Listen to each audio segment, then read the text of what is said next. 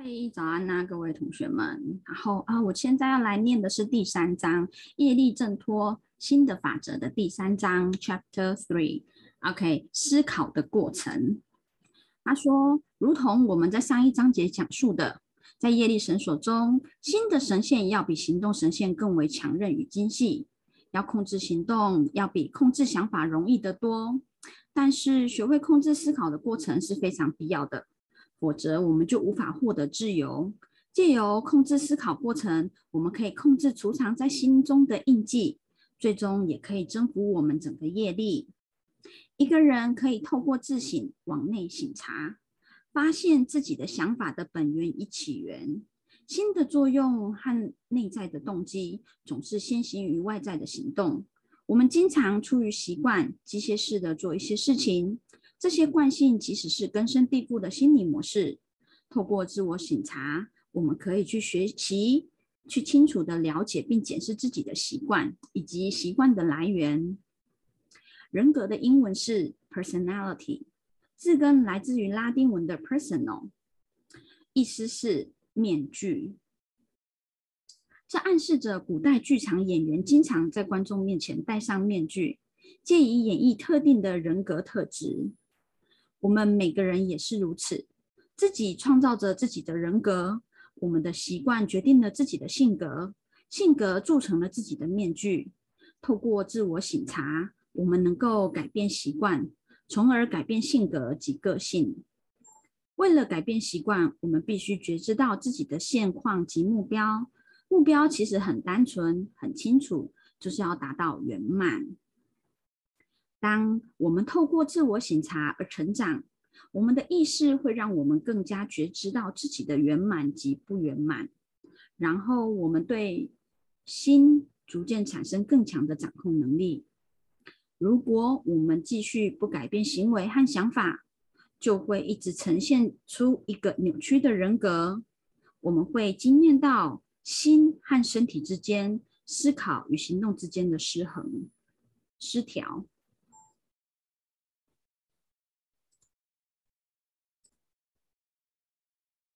为了带来那些可以影响习惯的必要改变，我们必须证得图瑞雅境或三摩地。由于我们畏惧本我未知的那些部分，使得前往三摩地之路受到牵制。要记得，这个未知的心其实是你自己创造的。你不是你思考的过程，你是思考者。这样的记忆对你极有助益。若不改变你的习惯，你就无法改变你的人格或思考过程。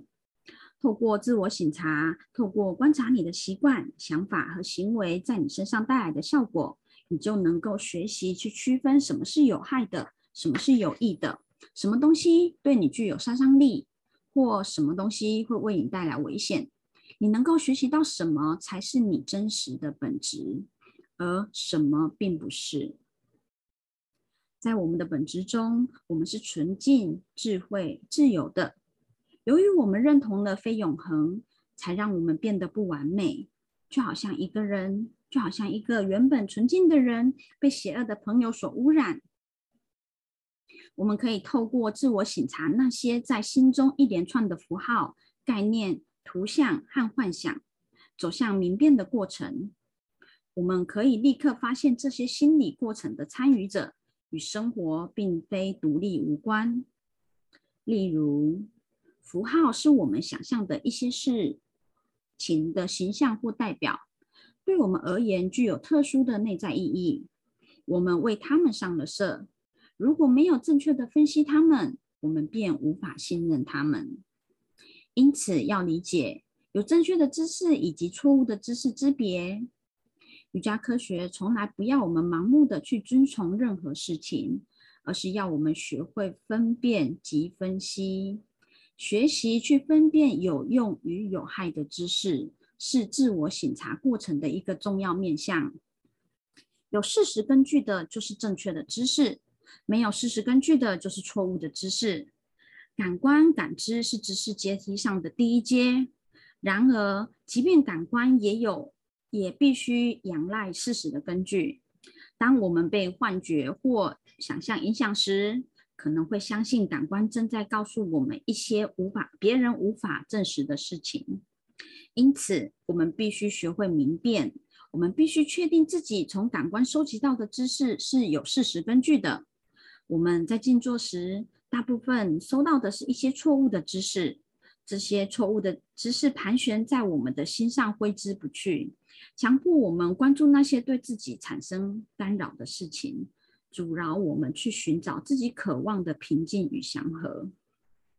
嗯，讲到这，念到这里，我就突然间好有感，很有感的是说，昨天啊，更正前天的时候呢，我们上第一堂课的静坐课程。那在静坐的过程的时候，老师带领我们，呃，我从一开始进去静坐之后呢，因为呃，跟老师，嗯，就是我觉得因为别人，所以影响了我对老师的。一些看法，就是那个老师就是只说带我们静坐这个老师，然后影响了我对他的一些看法，所以我在静坐过程之中，我就开始想到说，哦，这个老师怎么样怎么样怎么样，然后是谁影响了我，然后对于这个老师的想法，然后其实我在静坐的过程之中，其实大概在二十几分钟的时间而已吧，在这二十几分钟的时间，我有发觉，我其实一直脑袋就是在盘旋的这些事情。对，但是我现在读到这里的时候，他说我们在静坐时，大部分收到的是一些错误的知识，这些错误的知识知识盘旋在我们心上挥之不去，强迫我们关注那些对自己产生干扰的事情，阻挠着我们去寻找自己的渴望，而自己渴望的平静与祥和。的确，我礼拜六静坐的时候，我整个人的状态其实不是很 OK 的。静坐的好处与目的，人们经常抱怨在静坐的时候什么都没有看到。事实上，他们应该为此而感恩。如果我们在静坐的时候看见一些事情，那静坐和日常生活有什么差别呢？在日常生活中，我们不断的被感官的感知轰炸着，而静坐则是教导我们离开这些。教导我们如何获得祥和。假使我们在持续在静坐中看见各种事情，如同平时醒时那样，让同样的思绪充斥着我们的心灵，那静坐有什么好处呢？通常，当我们尝试去冥想时，就会看到一大堆心理过程的幻象和符号等。我们可以借由学习不被所看到之物影响，来消除这些莫须有的东西。我就想到这句话：当我们尝试去冥想时，就会看到一大堆心理过程的幻象和符号等。哦，这个实在是有点让我也是对于冥想这件事情。我觉得冥想是好，但是我后来发觉有一点，有一个点就是说，其实有时候当我们冥想的时候，那个东西已经经过编码了，已经不是当下我们所发生的事情了。所以我觉得经过编码的东西，你再去追求求证或者是什么的时候，我觉得那它有一点点过了时效性了。对，然后如果你要用这个再来跟人家 argue，也不是 argue，就是来。正述你的论点的时候，老实说，这对我而言真的一点说服力都没有，因为我我会希望听到的就是说，就你单纯自己的感受是什么，这样就好了。讲了太多的东西，那个都是多的，那个真的都是多的。然后我觉得你要呃话讲绝了，嗯，其实，嗯，这时候又觉得说，对于我自己啊，我自己是修数字期的人来说，我觉得我真的也蛮重提莫记的。那你要这样子讲，那我就想说，哦，好啊，那也没关系呀，反正天无绝人之路嘛，这条路关了，我相信有另外一条路啊。嗯，对，这可能是一个乐观吧，但是不是说，就是不是说你可以在那边好像怎么讲，你在那边画性德，然后我就要遵从你的性德的那种感觉，这样子，然后而且更何况我没有领你钱呐。大家只是一个合作的方式而已。那，嗯，对啊，我只觉得，嗯，我也不舒服，那你也不舒服，那没关系啊，我们就离开这个不舒服，不需要这样子啊，这个是没有必要的，不是吗？嗯，好啦，这是我自己单纯的想法，这样子。好，再来呢，他说静坐并非呆坐着思考或担忧，相反的，静坐是去学习跨越个人与团体心的樊篱。在此，我们必须遵循塔帕坦加利的瑜伽经，成为一个自己思考过程的内行者、观察者与见证者。所以，其实我们在静坐的时候，应该是去思，就是过程的内行者。我觉得都是先自己要先看到自己，不是吗？然后你再观察，然后见证者。对啊，其实我这这个才是静坐他居他要的状态吧，对不对？然后呢，他说我们必须学习全然变得有觉知，并且透过静坐以赢得人生的主控权。静坐是有意识的，从我们自我未知的部分，从内在的无限知识宝库中发掘出真相。静坐不会让你变得被动，静坐会让你充满活力与创造力，然后容许你去全面发展内在与外在的整体人格。所以这里有讲到静坐的好处，哇哦，是不是觉得静坐真的还蛮厉害的吼？嗯。心的四个主要作用。当静坐者学习不去认同自己的思考过程及想法列车，就可以觉知自己的重要本质，从而在没有任何身份认同的情况下，以不同的角度开始见证事情的原貌。静坐者不会受到他人行动或态度的干扰。若要达到这样的境界，我们必须学习心的不同作用。根据瑜伽心理学，心有四个主要的作用。第一个作用是心意 （manas），从感官接收的感知、输入与输出。它是一个怀疑者。当我们谈论到心的时候，通常指的就通常指的就是这个部分心的功能。第二个作用是心智，不不哈不对。OK，或者音译为不提，指的是心的智慧、明辨的功能。第三个作用是失我，阿汉卡拉，这是无失我的错误感觉，它让我们错误的认同了自己的想法、行动和思考过程。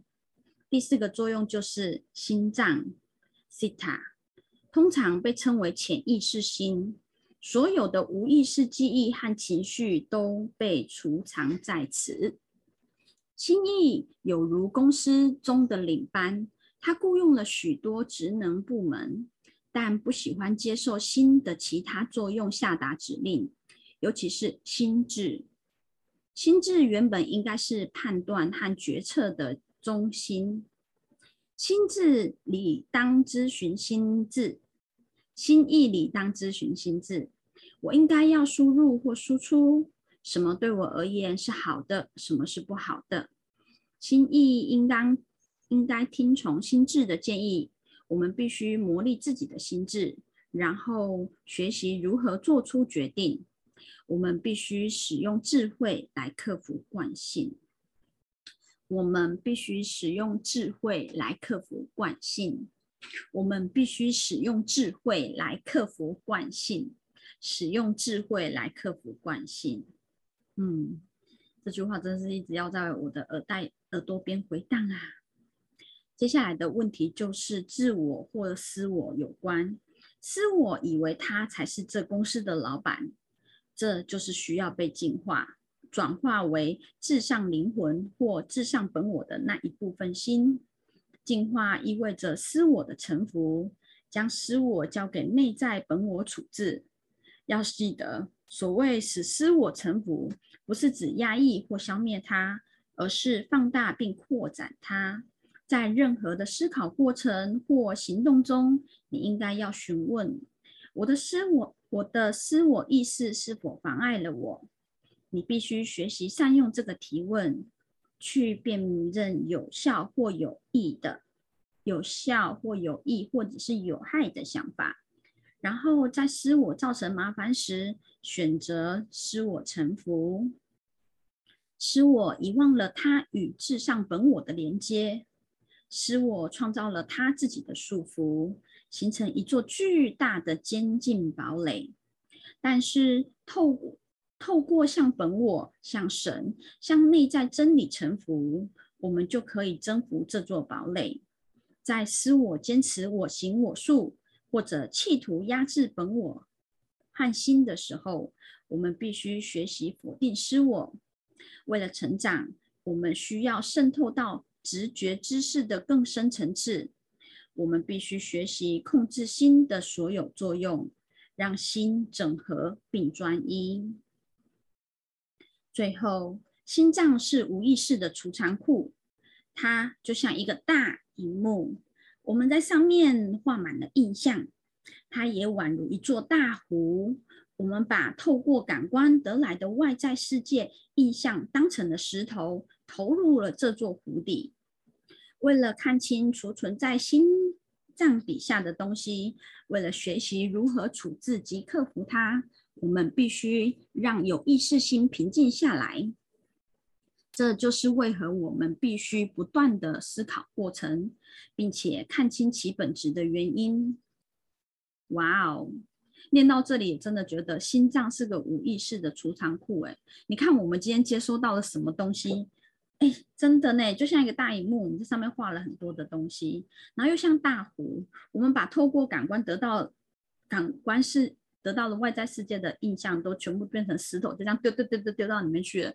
结果石头越堆越多，然后反而是看不清楚我们的心到底想要我们做什么了。嗯，真的呢，嗯，好，对，所以呢，我们现在要做的事情就是必须让有意识心平静下来。这也就是为什么我们必须不断思考啊，不断观察思考过程，并看清其本质的原因。观察思考过程，看清本质的原因。嗯，真的呢。好，他说呢，我们通常会发现。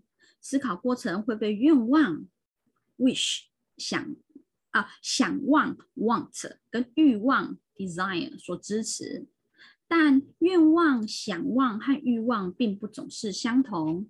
愿望通常隐含着怀疑，我们不确定自己可否得到所许愿的东西；而想望通常是不合理的。他们是对我们有不配拥有或不可能拥有之物的想要和盼望。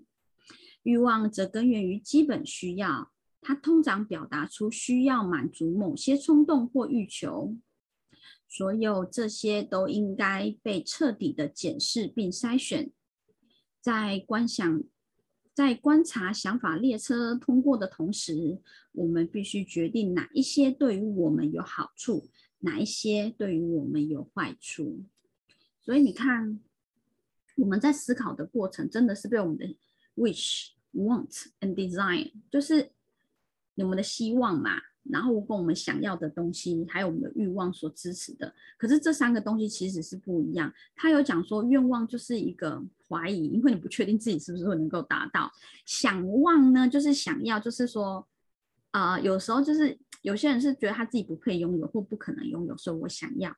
然后欲望呢是根据需要，然后他所表达，他通常表达出满足某些冲动或欲求。真的哎，所以他后面的这一章他讲了全然整合的心。他说，如果没有全然整合心的所有作用，我们就不可能越过心的重重障碍。翱翔至开悟的较高层次，心的其中一个作用，不管是私我或心脏，都会压制住我们，让我们无法到达目标。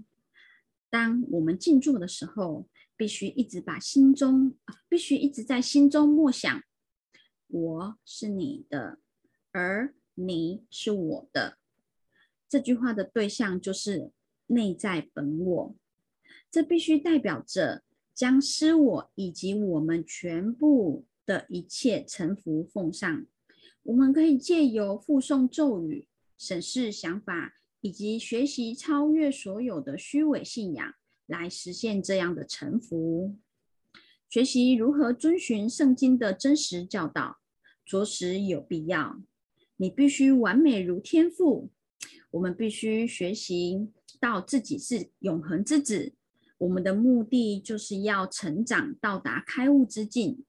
借由阅读圣经、伯前梵歌、伯切梵歌以及其他伟大的经典，我们能够学习到生命的内在意义。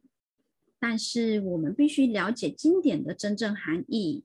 例如，耶稣基督离开了犹太人，并非为了谴责犹太人。而是为了带来革新，让人们真正了解教义。那个了解就是基督意识或宇宙意识。这可以透过圣经或瑜伽或佛陀的教导来学习。耶稣基督、帕坦加利和佛陀都有着一致的目标，都教导我们要努力求得无限本我的内在知识。如果没有全然整合的心，没有任何伟人能够证得自我了悟或神的意识。如果心无法专一并且内转，我们就无法探究潜意识心的生成，超越妄想的泥潭。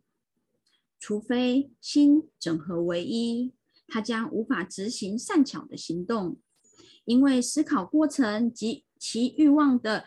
维系神现会持续成为解脱之道上的障碍的障碍。为了摆脱欲望的束缚，正确的静坐方法非常重要。而为了静坐，我们必须学习净化自己的心。我们可以透过自我观察、自我检视、自我见证以及练习咒语，就是真言的科学。来实现新的进化。真言的科学不只在瑜伽教导和经典中被提及，圣经和佛教中也有类似的教导。我们所接受的第一个奇引就是梵咒的引奇引，奇引也可以说是神恩赐的赐福，神恩的赐福。其引是透过文字和音声来引导我们。来导引我们内转，探索本我的更深含义。文字会产生音声，音声会创造微波振动，微波振动会产生形状，而每一个形状都具有意义。当我们需要一个朋友或一位向导时，咒语的意义会回应我们的需要，而那个意义也会一层一层的引导我们往深处走。走向内在的本我。梵语的科学是由老师和上师所引介的确切方法之一。透过梵咒，我们被引领进入内在经验，去经验觉知的至高境界。梵咒的科学是由老师和上师所引介的确切方法之一。透过梵咒，我们被引领进入内在经验。去经验觉知的至高境界，嗯，所以呢，其实我们是可以透由一些就是泛咒的起引，OK，奇影也可以说是神恩的赐福，所以奇影可以透过文字音声来导引我们的内转。哦，因为文字会产生音声，音声会创造。微波振动，微波振动会产生形状，然后每一个形状都有其意思。所以你看，有时候为什么要把要用数字二？你要把它写下来，因为写下来其实也是一种能量诶。嗯，突然间，嗯，理解了。嗯，谢谢。嗯，以上呢是第三章思考过程的内容。谢谢大家，谢谢。